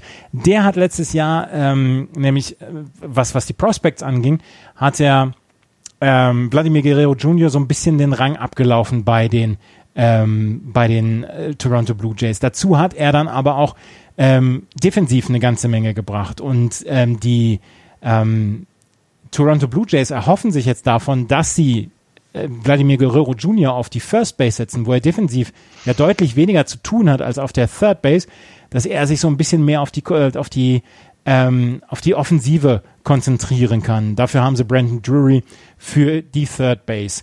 Ähm, das große Thema, was die Toronto Blue Jays umschifft im Moment, ist nicht Vladimir Guerrero Jr., ist nicht Yunjin Leo, ist nicht Bobby Cat. Das sind 60 Auswärtsspiele, die sie in diesem Jahr haben werden, weil sich Kanada gedacht hat, Leute, mit den Amis wollen wir in diesem Jahr wirklich mal nichts zu tun haben und haben verboten, also die kanadische Regierung hat verboten, dass die Toronto Blue Jays in diesem Jahr Heimspiele ähm, spielen dürfen in ihrem Land beziehungsweise dass sie Heimspiele gegen amerikanische Teams austragen dürfen. Heimspiele dürften sie austragen, wenn es gegen kanadische Teams ginge. Das Problem ist, wir haben kein anderes kanadisches Team in der MLB und deswegen müssen die ähm, müssen die Toronto Blue Jays irgendwo auswärts spielen und das wird eine 60 Spiele lange Auswärtssaison und das ist der große Haken, wo ich sage, ja, das könnte dann sein, dass die wirklich eventuell irgendwann nach einer Zeit lang gar keinen Bock mehr haben, weil sie müssen wirklich schwer packen jetzt. Sie werden vielleicht bis Ende September äh, nicht mehr nach Toronto zurückkehren. Und das ist sogar relativ gut äh, möglich, dass sie bis Ende September nicht nach Toronto zurückkehren werden. Das ist ein wirklicher, eine wirkliche Ochsentour, die sie machen müssen. Sie haben jetzt geschaut, wo können wir unterkommen. Sie haben einige Teams gefragt. Sie haben unter anderem Baltimore gefragt. Sie wollten eventuell sogar nach Buffalo, wo die Buffalo Bisons spielen. Ähm, ihr AAA-Team. Aber das Problem ist, sie kriegen den Ballpark nicht so schnell MLB-tauglich. Da geht's ja gar nicht mal darum, der Ballpark an sich, also das Stadion an sich, das hat die Ausmaße und das würde auch schon passen. Das Problem ist, du musst die Leute ja alle unterkriegen. Und das kriegst du bei einem, bei einem Major League Team ist es halt nicht ganz so leicht und deswegen würde es vielleicht zu lange dauern. Aber wer Hilfe angeboten Und Sie hat, haben auch, glaube ich, kein, kein, kein Flutlicht, oder? ah, das Es kann gibt auch keine sein. Abendspiele dann. genau. Ja, ja, genau. Es gibt dann auch noch keine Abendspiele. Ja, ja. Ja, das Also noch dazu neben dem Ganzen. Ne? Gut, du kannst machst du eine Day Games, ist ja kein Problem. Aber das kommt ja noch dazu. Ne? Ja. Ähm, ja, genau. Auf jeden Fall hat ihnen jetzt aber jemand ähm, Hilfe angeboten, die mit den schönsten Ballpark der ganzen Liga haben. Das sind die Pittsburgh Pirates. Die Pittsburgh Pirates haben gesagt, Mensch, äh, wir müssen in dieser komischen Situation, in der wir uns alle jetzt befinden, müssen wir so ein bisschen zusammenhalten und haben gesagt, das würden wir schon hinkriegen, zusammen mit den Toronto Blue Jays uns den Ballpark zu teilen. Da müssten natürlich ähm, Pitchzeiten beziehungsweise Zeiten, wann wer äh, spielen darf und wann wer seine Heimspiele austrägt, müssten natürlich abgesprochen werden, aber das würde man wahrscheinlich noch hinbekommen. Es könnte also sein, dass die Toronto Blue Jays eine Entscheidung erwarten wir jetzt in den nächsten wahrscheinlich 48 Stunden, wahrscheinlich 10 Minuten, nachdem wir den Podcast hier beendet haben, wird entschieden werden, wo die Blue Jays ihre Heimspiele austragen werden. Ähm, könnte es also sein, dass die Blue Jays dann in Pittsburgh spielen werden. Es muss ja ein, ein Ballpark dann auch im Osten sein, damit die anderen mhm. Teams in der AL East und in der NL East dann ja auch nicht so weit reisen müssen. Ähm, also das ist das große Thema, was die Toronto Blue Jays dann auch umschwebt. Aber zurück zum Sportlichen. Sie haben in der neuen Saison ein Line-Up, wo sie mit Bobby Cat als ähm, äh, anfangen. Dann Kevin Biggio auf der Second Base, Ludguriel Jr. im Left Field, Vladimir Guerrero in the middle of the Line-Up, zusammen mit Travis Shaw, den sie auch neu bekommen haben. Travis Shaw, der in diesem Jahr dann die Third Base zusammen mit Brandon Drury wahrscheinlich bekleiden soll. Randall Gritchock im Center Field, Teoscar Hernandez im Right Field, Rowdy Tulles auf der First Base zusammen mit, äh, mit Vladimir Guerrero Jr., der entweder First Base oder DH spielt und Danny Jensen dann im, ähm, als auf der Catching-Position. Sie haben Reese McGuire, sie haben Joe Panic, den sie in diesem Jahr dazu bekommen haben, Breivik Valera, Anthony Alford und Derek Fisher für die Bank. Das ist soweit so mittelmäßig. Sie haben ähm, eine, ein Starting-Pitching, ähm, wo sie mit Yunjin Leo anfangen, dann Tanner Roark, den sie in diesem Jahr haben, Chase Anderson, Matt Shoemaker, Trent Thornton, Ryan Baruki, TJ Zug, die können alle noch in der Starting Rotation sein. Sie haben, sie erwarten sich von Tanner, äh, von Yunjin Liu erwarten sich eine ganze Menge, wahrscheinlich auch von Tanner Rawok, Chase Anderson. Das ist eine solide Rotation. Ich würde sie im Moment mit Kusshand nehmen als Red Sox-Fan, diese Rotation. Kann Im, ich verstehen. Finde ich auch eine gute Line-Up, ja. Im Bullpen ist niemand, der jetzt wirklich die ganz großen Augenbrauen heben lässt. Ken Giles hat sich in den letzten Jahren als wirklich zuverlässiger Closer ähm, entpuppt. Das ist ein guter Mann im äh, End of the ähm, Lineup beziehungsweise End of the Bullpen. Wilmer Font, Anthony Bass, Rafael Dawes, Sam Cavillo, Jack Petricka, AJ Cole, Tai Tais, Yancy Diaz, Shun Yamaguchi, das sind die Pitcher, die die Innings davor bestreiten werden. Sie werden wahrscheinlich eine gewöhnliche Fünf-Mann-Rotation haben, also wahrscheinlich nicht mit Opener und Follower agieren, sodass sie ihre Rotation dann mit Yunjin Ryu, Tanner Roark und Chase Anderson bestreiten werden. Das ist, ja, sie warten, wie gesagt, auf ihre Prospects, auf ihre, auf ihre Top Prospects und sie warten darauf, dass die wirklich in diesem Jahr durchbrechen. Und ich, ich erwarte eine ganze Menge von wirklich ähm, Bobby Cat. Ich war, erwarte auch eine ganze Menge von Vladimir Guerrero Jr.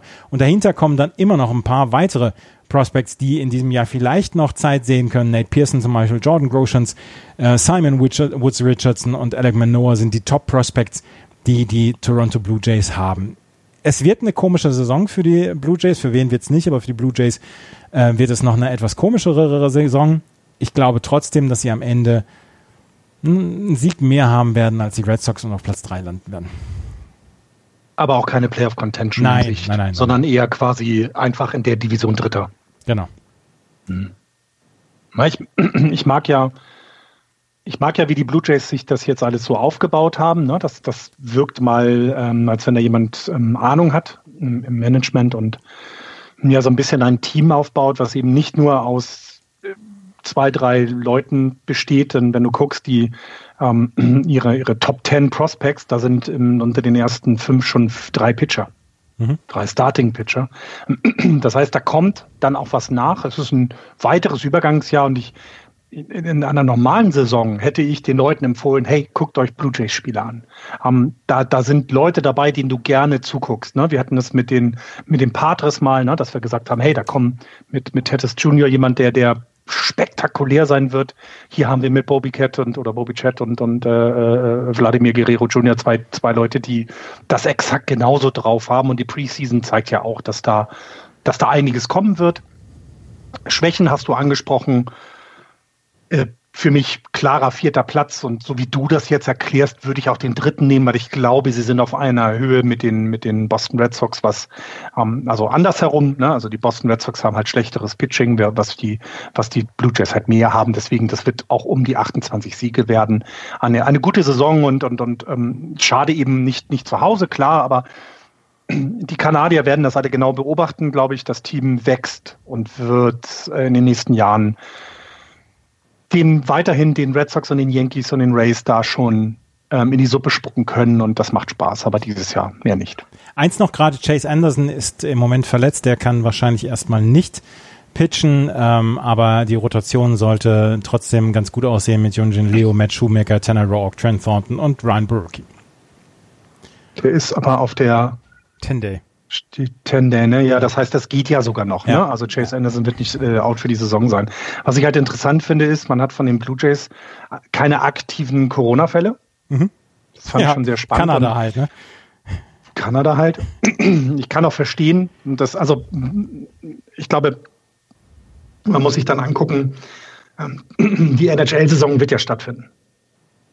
Und Eishockey ist halt in Kanada noch wichtiger als als Baseball. Und deswegen, ich kann das alles verstehen, was sie da machen. Ich kann verstehen, dass sie die Teams nicht einreisen lassen wollen. Mm, das ist okay. Es ist halt, es ist halt blöd in unserem Fall jetzt, ne? weil ich glaube, für die Spieler und das ist eine absolut lebenswerte Stadt. Ich habe jetzt mehrere Dokumentationen darüber gesehen, sei Sport oder auch äh, rund ums Essen. Das ist eine sehr multikulturelle, tolle Stadt.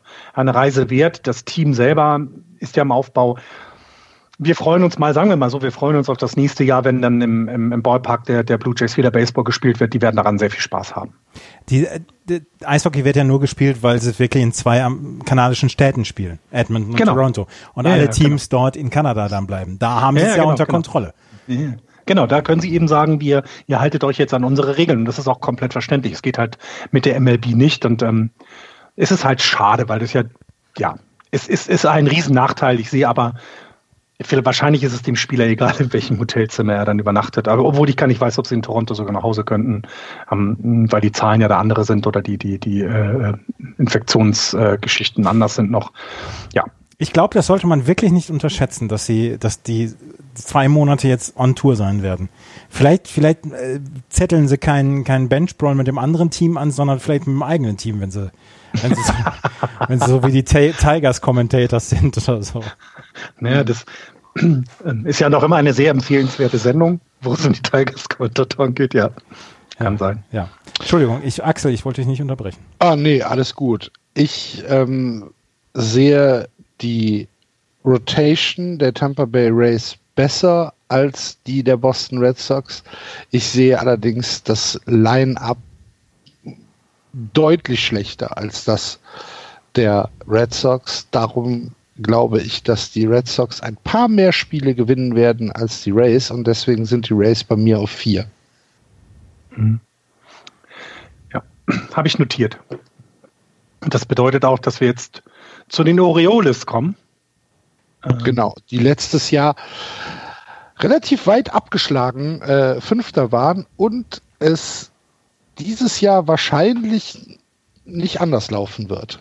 Ja, die, die Oder überraschst du uns jetzt? ja. Nein, leider nicht. Also ein paar Zahlen noch aus dem letzten Jahr. Sie hatten einen positiven Rekord in einem Monat. Sie waren im März 2 zu 1. Sie hatten einen ausgeglichenen Juli 12-12. Also es gab, es war nicht alles schlecht in Baltimore. Ähm, sie waren mal eben drei Spiele over 500. Das war irgendwann am 2. April. Und sind halt mit 55 Spielen äh, unter 500 dann quasi. Negativpunkt, ähm, so ein, was ich sehr interessant fand, die die Baltimore Orioles haben ähm, 19 Spiele gegen die Yankees gehabt und haben davon zwei gewonnen. Also es ist wirklich, ähm, ja, also die, die Orioles sind so, so ein Team, ähm, die so in den letzten fünf, sechs Jahren im Umbruch waren, versucht haben, einen Platz zu finden, kann man so ein bisschen vielleicht vergleichen mit den, mit den Tigers und mit den Pirates. Aber sie sind im Moment noch am weitesten davon weg, wieder eine Rolle zu spielen.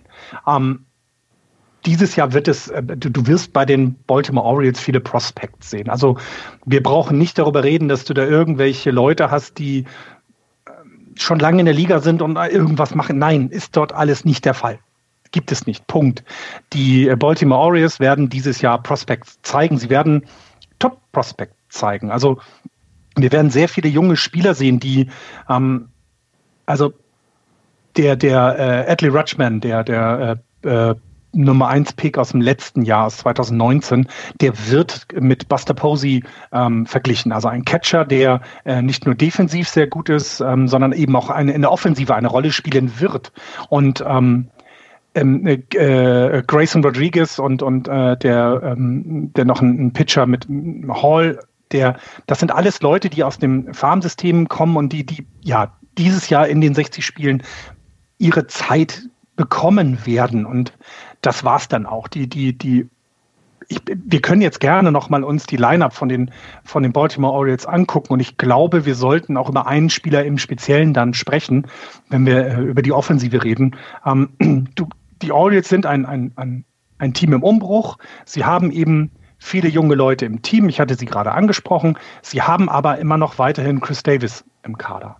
Chris Davis haben sie einen sehr langen Vertrag gegeben. Chris Davis hat letztes Jahr versagt was seine Offensivwerte angibt. Ähm, 1,79er Durchschnitt, das ist schlecht. Und sie werden ihn weiter spielen lassen. Er wird auf der First Base spielen.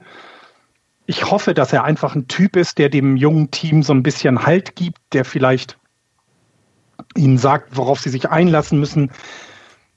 Man kann ja von ihm nur erwarten, dass er besser als letztes Jahr wird.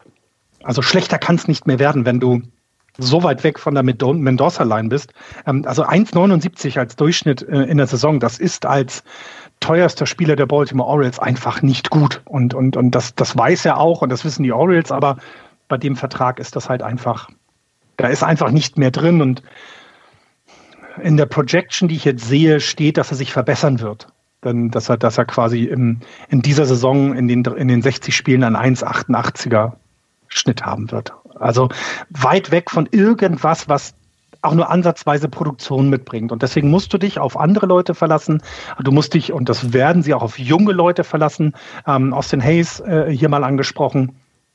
Im, im, das, wenn wir das Outfit uns angucken, Anthony Santander mit 25 beide, ähm, äh, DJ Stewart mit 26, also du hast quasi dann ähm, bis auf, äh, nee, beide sogar, ähm, alle eigene, äh, eigene Draft-Picks, die du dann da ähm, ja, draußen spielen lassen wirst, das Infield. Ähm, Pedro Severino ähm, kam über die Waivers aus Washington ähm, im, im, letzten Jahr. Ein sehr guter Catcher. Ich glaube, das ist so ein bisschen eine Position, auf der sie in der, in der American League East sogar sehr gut besetzt sind. Das ist ein, ein Top-Defensiv-Catcher, der aber auch in der Offensive noch seine Beiträge leisten kann. Ähm, und das Infield hast du halt eben äh, Hansa Alberto, 27 Jahre, ist schon ein bisschen erfahrener. Äh, José Iglesias wird nicht nur singen, sondern weiter Baseball spielen als Shortstop. Ähm, aber auch da äh, gibt es halt ähm, sehr viel im Nachwuchs, ähm, die du da eher bringen kannst, dann, dass, dass, er vielleicht gar nicht so viel Zeit bekommt mit seinen 30 Jahren.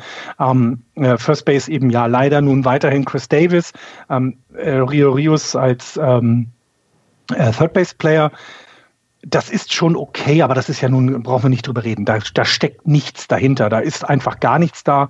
Und wenn ich euch jetzt die, äh, die, die Starting Pitcher vorleben, dann könnt, äh, vorlese, dann könnte man, dann könnte man Alex Cobb noch wählen, dass man ihn mal gehört hat. John Mans, Means, Entschuldigung, John Means, ähm, äh, selber gedraftet in 14, ähm, ist quasi Top of the Rotation. Wade LeBlanc dann auf drei, äh, davor noch Alex Kopp, Asher, Wojciechowski äh, haben wir noch dabei als 31-Jährigen und Tommy Malone äh, wird hier genannt noch als Starting Pitcher.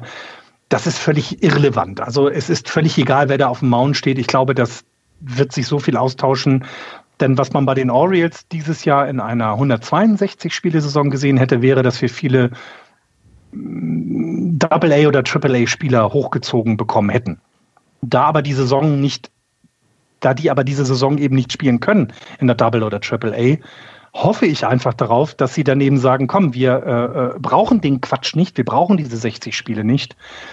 Wir schmeißen die jetzt hoch und, und die, die, the future is bright in Baltimore. Also sie haben, sie haben wirklich gute Prospects, sie sind äh, gut aufgestellt, es wird es wird in zwei, drei Jahren die Chance geben, dass sie an die 500er Grenze kommen. Das klingt jetzt sehr gemein, aber in der Liga, wenn du dir vorstellst, wer quasi alles deine every week Gegner sind mit den Yankees, mit den Red Sox, den Top Blue Jays in den nächsten Jahren und auch den, den Rays, glaube ich, dass du über eine positive Saison dann einfach dich freuen kannst. Und das wird das für 2021 und 2022 werden. Sie werden dieses Jahr Fünfter. Sie werden also projected haben sie 21 Siege, äh, wo ich hier bei äh, RotoChamp gucke. Ich sehe das nicht. Also 21 viel, Siege. Entschuldigung, 21? 21 Siege sehe ich nicht. Ich weiß nicht gegen wen. Also selbst, weil wenn du gegen die National League East spielst, da, da könnte ich noch ein paar Siege gegen die Marlins sehen. Aber sonst sehe ich die vielleicht bei 15, 16 Siegen und das ist auch nicht schlimm. Dieses Jahr guckt man nicht auf die Orioles. Ähm, sie versuchen ja den Weg auch anders zu wählen. Also sie haben, ähm, sie haben äh, sich schon im letzten Jahr, Ende letzten Jahres, haben sie sich von den äh, Houston Astros äh, bedient und haben in die äh, Baseball Operations äh, Ebene haben sie eine Frau gesetzt, die von den Astros aus der Astros ähm, äh, Organisation kam und ähm, haben ja haben da mehr quasi im Hintergrund getan. Eve Rosenbaum heißt sie. Ähm, sie ist Director of Baseball Development, wird also quasi ähm, das, was sie bei bei den Astros ähm, ja gelernt hat, eben die äh, Franchise quasi von null auf etwas wieder zu bringen, vielleicht sogar zum World Series Sieg, wird sie doch betreuen. Das ist die ähm, höchste, äh, äh der höchste Posten einer Frau im Baseball, was für 2020 wahnsinnig traurig ist. Ähm, aber es ist eben so, Baseball ist sehr konservativ in, in, der, in der Geschichte. Sie haben es aber jetzt mal, sie haben es jetzt geändert. Ähm, ich glaube, das Small Market Team werden wir halt, da gibt es ja keine Diskussion, ob die Baltimore Orioles wichtig sind oder nicht. Sie gehören zum Baseball dazu. Dieses Jahr halt eben, keine Ahnung, fünfter, 15, 16 Siege ist in Ordnung und wir gucken uns. Ich werde trotzdem Spiele der Orioles gucken, weil ich sehr gespannt bin, was diese jungen Leute, die äh, Entschuldigung. Ich, ähm, ich werde auch Spiele der Orioles gucken. Ja. Das 17 zu 16. Ja. Und ich freue mich so wahnsinnig drauf. Das ist ja das Genau. Ähm, so ein paar Zahlen vielleicht 177 noch. Pitches insgesamt. Äh, so ein paar Zahlen, wenn man das mal vergleicht. Ähm, sie hatten letztes Jahr mit Trey Mancini und äh, Renato Nunez hatten sie ähm, zwei Leute im Orioles äh, Lineup, die 30 Home Runs und 90 RBI geschlagen haben. Die letzten, die das waren, und jetzt hört euch die Namen an, waren Manny Machado und äh, Jonathan Scoop äh, in 2017. Ähm, das heißt also, die haben schon noch da was in der Hinterhand. Ähm, John Means, den ich angesprochen hatte, der ist ins All-Star-Team gekommen als Rookie. Also auch etwas, was nicht so häufig vorkommt. Das heißt, äh, the future is bright, ähm, aber mehr auch nicht dieses Jahr. Ich glaube, du hast alles gesagt. Wir haben jetzt 20 Minuten über die Baltimore Orioles gesprochen. Ich mag, ich mag, ich mag das. Ja, ist auch völlig in Ordnung. Ähm, ja, du, du, hast es, du, du hast es gut zusammengefasst. Äh, da wird nicht viel passieren, aber äh, auf was man neidisch gucken kann, ist halt einfach ja die äh, die die Farm und die Zukunft, äh, die Prospects äh, in in Baltimore. Ja, ich, ich weiß nicht, du hast jetzt gesagt 15 Siege. Ähm, ich finde, dass die 20 Siege schon sein können, äh, weil es tatsächlich Mannschaften gibt, sowohl in der American League East als auch in der National League East, ähm, die auch nicht richtig gut aufgestellt sind. Von daher können da schon ein paar, äh, paar Siege hinten runterfallen. Am fünften Platz wird es nichts ändern. Und ich glaube, für die Baltimore Orioles äh, ist eine 60-Spiele-Saison ein, ein, ein Segen. Ja. Selbst ich habe sie auf Platz 5. Ich freue mich sehr auf Adley Rutschman. Äh, ich hoffe, dass er dieses Jahr dann schon zur Spielzeit kommen wird. Ähm, was, was Florian gerade eben angesprochen hat und was auch ich nach wie vor tragisch finde, also wirklich tragisch auf eine sportliche Art und Weise, ist die Geschichte rund um Chris Davis. Also der war ja nur wirklich der Ritter der traurigen Gestalt in der letzten Jahr, im letzten Jahr. Und das, mhm. dass das einfach noch nicht so richtig dass das nicht richtig funktioniert hat. Und das hat mir leid getan. Und er hat einen Riesenvertrag und er hat riesige Erwartungen, die sich auf ihn, auf ihn schultern. Und dass er denen nicht gerecht werden konnte, das tut mir einfach leid. Und ähm, es hat halt letztes Jahr fast schon körperliche Schmerzen genau, genau, genau, ne? genau. Dieser, ja. dieser Hitless-Streak, äh, den, den er hatte, was, was waren das? Es, es, war, es, war, es waren ja absurde Zahlen am Anfang der Saison. Ja, ja, genau. Ähm, die, die da aufgelaufen sind. Und ähm, ja. Ich hoffe, dass er, dass er eine bessere Saison haben wird. Das, wie gesagt, viel ja. schlechter kann es auch nicht mehr werden. Und dass er vielleicht so eine, so eine kleine Revenge-Saison hatte. Das wäre, das wäre ein tolles Ergebnis für die Orioles, glaube ich. Ich glaube auch, dass sie mehr als 20 Siege holen, weil ich kann mir nicht vorstellen, dass es ein Team in diesem Jahr geben wird, was nur 15 Siege hol, holt wird, holen wird oder ja. so. Ähm, Aber Mir fallen gleich drei ein. Vier. nein, Quatsch. Wird's Detroit, Pittsburgh, Miami, Baltimore. Nein, wird es nicht geben. Nee, glaube ich auch nicht. Ähm. Also du musst, du musst, du musst, wenn du es dann in Relation setzt, hast du, ähm, hast du eine Winning Percentage von äh, 280 oder so. Und das passiert ja eigentlich nicht. Nee, eigentlich Also selbst- nicht, aber wir haben eine Freak-Saison. Deswegen. Wir Ja, Freak-Saison. na, glaub, also, das wären 40, Ich mein- das wären 40 Siege umgerechnet. Das wird nicht passieren. Auf eine ganze Saison wären das 40 Du, Siege. du- hast, ich habe dir erlaubt, die Tampa Bay Rays als World Series Teilnehmer der American League zu tippen. Lass mich doch sagen, es wird Teams geben, die nicht mehr als 20 Siege haben und davon glaube ich, wird es vier geben, ja, weil du hast aber 15 gesagt. ja weniger als 20, 15 bis 20. Ich, äh, das, Meine Güte, ich alles nehme mich doch nicht. Naja, das ist ein freies Land, du kannst deine Meinung sehr gerne äußern. okay. Also Baltimore 5 bleibt Ja, bei. Okay. Wollen wir noch mal, ich würde ähm, tatsächlich, um uns äh, quasi die Chance zu geben, ich würde noch mal die Divisionen noch mal einmal sagen, ob sich für euch dann etwas an dem Ranking geändert hat. Wir hatten in der American League Central alle äh, die gleichen Tipps. Twins 1, White Sox 2, Indians 3, Royals 4, Detroit 5. Möchte jemand was daran ändern? Ich Nein. nicht. Nein. Ich auch nicht. Wir haben in der National League Ich East kann, das, ich, kann, ähm, ich kann das auch pauschal sagen, ich ändere nichts mehr. Ändert nichts mehr. Okay, gut. Dann, ich glaube, weil es ist schon schwierig. Wir haben die, die, die Division ja im, im März uns angeguckt. Ich glaube aber, selbst mit Corona, wenn du dir die Central anguckst in der National League, es ändert ja nichts daran, dass die Cups sehr stark sein werden. Ich habe ja die Cincinnati Reds etwas höher bewertet. Das könnte ich mir sogar in der kurzen Saison vorstellen. Also gut, dann, dann lassen wir das so.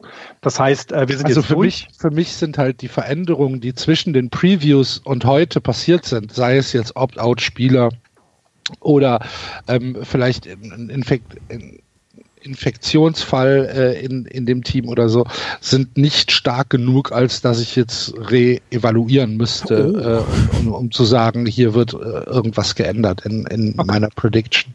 Ich wollte nur fair sein, weil ich werde es euch natürlich vorwerfen, wenn die Vielen, vielen Dank. äh, Cincinnati Reds die NL Central gewinnen werden. Was ich getippt habe. Ja. So, jetzt sind wir also noch zwei Tage von äh, Opening Day entfernt. Zwei Tage und ein paar Stunden, bis es dann endlich losgeht. Und ähm, ja, vielleicht noch ähm, ein kurzer Diskussionsanstoß. Ich habe es gestern in den US-amerikanischen Nachrichten mitbekommen. Ähm, es gibt mittlerweile äh, tatsächlich viele, viele Leute, die sehr kritisch über die Testing-Situation berichten. Habt ihr das mitbekommen?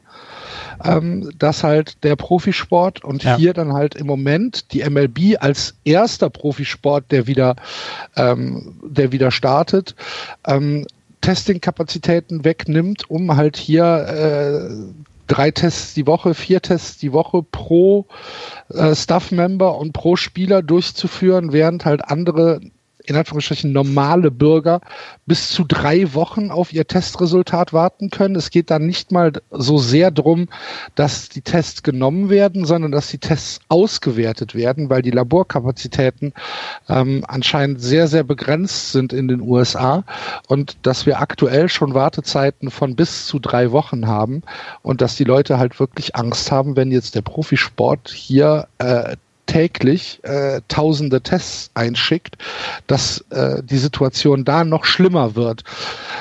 Ist das etwas, was, ja, äh, muss man darüber reden? Ist das etwas, was beunruhigt? Natürlich ist das beunruhigend. Also natürlich ist es beunruhigend, natürlich wirft das kein... Ich meine das jetzt nicht gesamtgesellschaftlich gesehen, sondern für die MLB. ähm, ja, glaube ich auch. Hm, okay. Ich nicht, aber erzähl das mal, Andreas. Ich glaube schon, dass es, ähm, dass es, wenn, also wir haben nächste Woche startet die NHL in Kanada. Das ist zum Beispiel jetzt nochmal ein anderer Schnack. Aber die NBA startet in Orlando. Major League Soccer will wiederkommen. Wir haben die MLB. Wir haben Tennis, was eigentlich zurückkommen will, was jetzt schon so ein bisschen wieder zurückrudert. Wir haben sehr viele Sportarten, die zurückkommen wollen, die zurückkommen müssen, weil sie finanziell darauf angewiesen sind. Wir haben aber auch in den USA im Moment 70, 75.000 Menschen am Tag, die mit äh, Corona infiziert werden. Und wenn da wirklich so eine Zweiklassengesellschaft entsteht, dass auf der einen Seite bei den Sportlern getestet wird wie blöde und auf der anderen Seite die Tests für ähm, die, die den ganz normalen Menschen dort knapp werden, glaube ich, dass das für Unruhe sorgen könnte und dass das wirklich für Diskussionen sorgen könnte. Mm, es gibt keine, es gibt kein Krankenkassen, Krankenversicherungssystem, ähm, wie jetzt in, in, in vielen europäischen Ländern oder vielleicht auch in Kanada, in Amerika. Das gibt es nicht es ist Survival of the Fittest und das ist das, was Amerika bisher immer ausgemacht hat. Also ob man das jetzt positiv oder negativ sieht, möchte ich jetzt in meiner Aussage gar nicht bewerten, sondern da die Leute, die es sich leisten können, bezahlen dafür. Und das tut die MLB, das tut die NFL, das tun alle anderen Profisportarten. Das sind Milliardäre, die ihre Teams haben, das ist sehr viel Geld, das ist alles klar und alles gut. Es ist aber gar nicht in diesem tiefen inneren Selbstverständnis, dass quasi eine Sozialgemeinschaft füreinander da ist. Das gibt es in Amerika so nicht. Also dieses tiefe Verständnis dafür. Deswegen naja, würde ich, aber, deswegen würde ich das, das gar nicht doch, so negativ sehen. Aber es ist doch in dieser Situation, wo halt große von der Regierung aufgestellte Testing-Kapazitäten ähm, da sind und wo die Bürger dazu animiert werden, sich testen zu lassen, damit wir dieses, diese Eindämmung irgendwie voran, damit die Eindämmung voranschreiten kann, ist es doch verständlich, wenn die Leute dann sagen, okay, jetzt habe ich mich testen lassen und jetzt muss ich drei Wochen warten. Was mache ich denn in der Zeit? Was mache ich denn in dieser Ungewissheit? Und ist es dann nicht auch tatsächlich von einem gesellschaftlichen Standpunkt her zu verstehen, dass man dann sagt, ja, und wenn ich jetzt in den drei Wochen, wo ich mich ganz normal bewegen kann und bewegen soll, äh, hunderte andere Leute anstecke, weil ich halt einfach mein Resultat nicht kenne, ich weiß nicht, ob man das dann mit einer fehlenden ähm, Sozialgemeinschaft, äh, die historisch so gewachsen ist, äh, abtun kann. Ich finde schon, dass man da, ähm, dass man das deutlich ansprechen muss, dass die Leute da sehr, sehr unzufrieden mit sind, mit, äh, mit diesen, mit, ja, mit dem Stand der Dinge halt einfach. Aber wie soll, also ja, verstehe ich, aber was quasi wäre dann die, die Konsequenz daraus? Ja, die Konsequenz daraus wäre, dass solange die Testing-Kapazitäten nicht ausreichen, um alle gleichzeitig zu, ja, zu testen und die Resultate halt maximal drei Tage dauern, ähm, dass du dann halt einfach keinen Profisport haben kannst, der diese so, Testkapazitäten okay. braucht. Mhm, okay, Weil der okay. Profisport mhm. beansprucht die Testkapazitäten ja für sich und sagt, mhm. damit wir hier sicher durchgehen können, müssen wir halt spätestens jeden zweiten Tag testen. Das heißt, jeden zweiten Tag werden halt so und so viel tausend Tests benötigt, nur für die Aufrechterhaltung des Sports. Mhm, okay, und verstehe das ich. Ist dann, das ist dann halt eine Frage, ist das, ist das ähm, gesellschaftlich vertretbar? Ich, ich glaube. Für uns, für uns ja, natürlich. Yeah, ich freue mich yeah. auf Baseball. Und yeah, ich freue mich auch, ich freue mich auch, wenn die NFL wieder starten kann. Ich freue mich, dass fucking Lacrosse Major League angefangen hat, dass ESPN was anderes zu berichten hat als blödes Sackwerfen. äh, hey, Korn, hey, hey, komm, Cornhole ist, ist ein wachsender Sport auch in Deutschland. Ich kenne Leute, die das in einem Verein organisiert spielen. Unglaublich langweilig. Es macht aber Spaß. Nein, aber äh, um nochmal darauf zurückzukommen, ich finde, ich finde, das sollte man dann auch unterscheiden. So wie die MLB mit dem Thema bisher umgegangen ist, finde ich, hat hat die MLBPA und die MLB einen guten Weg gefunden. Wenn man jetzt vergleicht, wie die NFL damit umgeht, dass sie jetzt sagen, wir wollen tägliche Tests bei allen in und um der NFL betroffenen Personen machen. Und da reden wir von irgendwie 1900 Leuten oder 1900 Tests pro Tag. Finde ich, hast du einen anderen Ansatz, als wenn du sagst, ja, natürlich wird Testkapazität in Anspruch genommen, aber die MLB war da, glaube ich, finde ich etwas, wie soll ich sagen, demütiger. Ne? Also so, so um es mal so zu sagen. Ähm, aber klar hast du da ein Problem. Im Endeffekt ist es aber so, das meine ich jetzt nicht böse, wenn der Ami am Thanksgiving äh, Detroit oder nee, was haben wir, Cowboys gegen Tigers ist immer oder oder also wenn der äh, am Thanksgiving seinen NFL Football bekommt und quasi seine seine MLB Spiele im Fernsehen sehen kann, ich glaube, dann ist das auch okay und dann fragt er auch nicht nach. So würde ich das jetzt mal einschätzen. Okay. Andreas, noch ein Abschlusswort oder ist alles gesagt? Ich glaube, es ist alles gesagt. Gut. Dann beenden wir die Sendung mit einem, äh, mit einem, mit einer bunten letzten Meldung. Habt ihr mitbekommen, wen die Nationals zum Ceremonial First Pitch eingeladen haben? Nein. Dr. Oh. Anthony Fauci. Oh. Oh, oh, fantastisch. Ganz fantastisch. Herr Dr. Fauci, wenn Sie einen Rat von mir annehmen wollen, treten Sie zurück und genießen Sie die Saison mit den Nationals. Ja. Äh, Dr. Fauci, äh, Nationals Superfan, also tatsächlich Fan, ja. äh, ist äh, eingeladen worden von den Washington Nationals zum Ceremonial First Pitch und ähm, dann werden wir ihn auf dem Mount sehen. Sehr und schön, das freut schön. mich. Ach Gott, das ist toll. Ist natürlich, ist natürlich von den Nationals auch in, in, in Washington. Alles ist, alles ist Politik heutzutage. Ne? alles ist Politik, aber ja gut. Apropos, so apropos, apropos Politik, habt ihr gesehen, äh, Gabe Kepler äh, hat zur Hymne gekniet ja. bei den Giants. Ja. Äh, äh, also auch da finde ich, ist es fantastisch, wie sich da Veränderungen in Amerika gerade auch an anderer Stelle äh, einstellen. Ähm, es ist ein eine ganz merkwürdiges Jahr, glaube ich, im Profisport und auch sozial, äh, äh, sozialpolitisch in Amerika. Ähm, aber nichtsdestotrotz, wenn am Donnerstag dieser erste Pitch da geworfen wird, ich werde das so abfeiern. Ich werde das so, ich bin so freuen. Wir werden es anschauen und nächste Woche werden wir dann hoffentlich nur über Sportliches reden können, über die ersten Spiele in der 2020-Saison. Bis dahin wünschen wir euch eine gute Zeit. Das waren jetzt alle unsere Previews für dieses Jahr. Bald geht's los. Bis nächste Woche. Macht es gut. Tschüss. Tschüss. Ciao.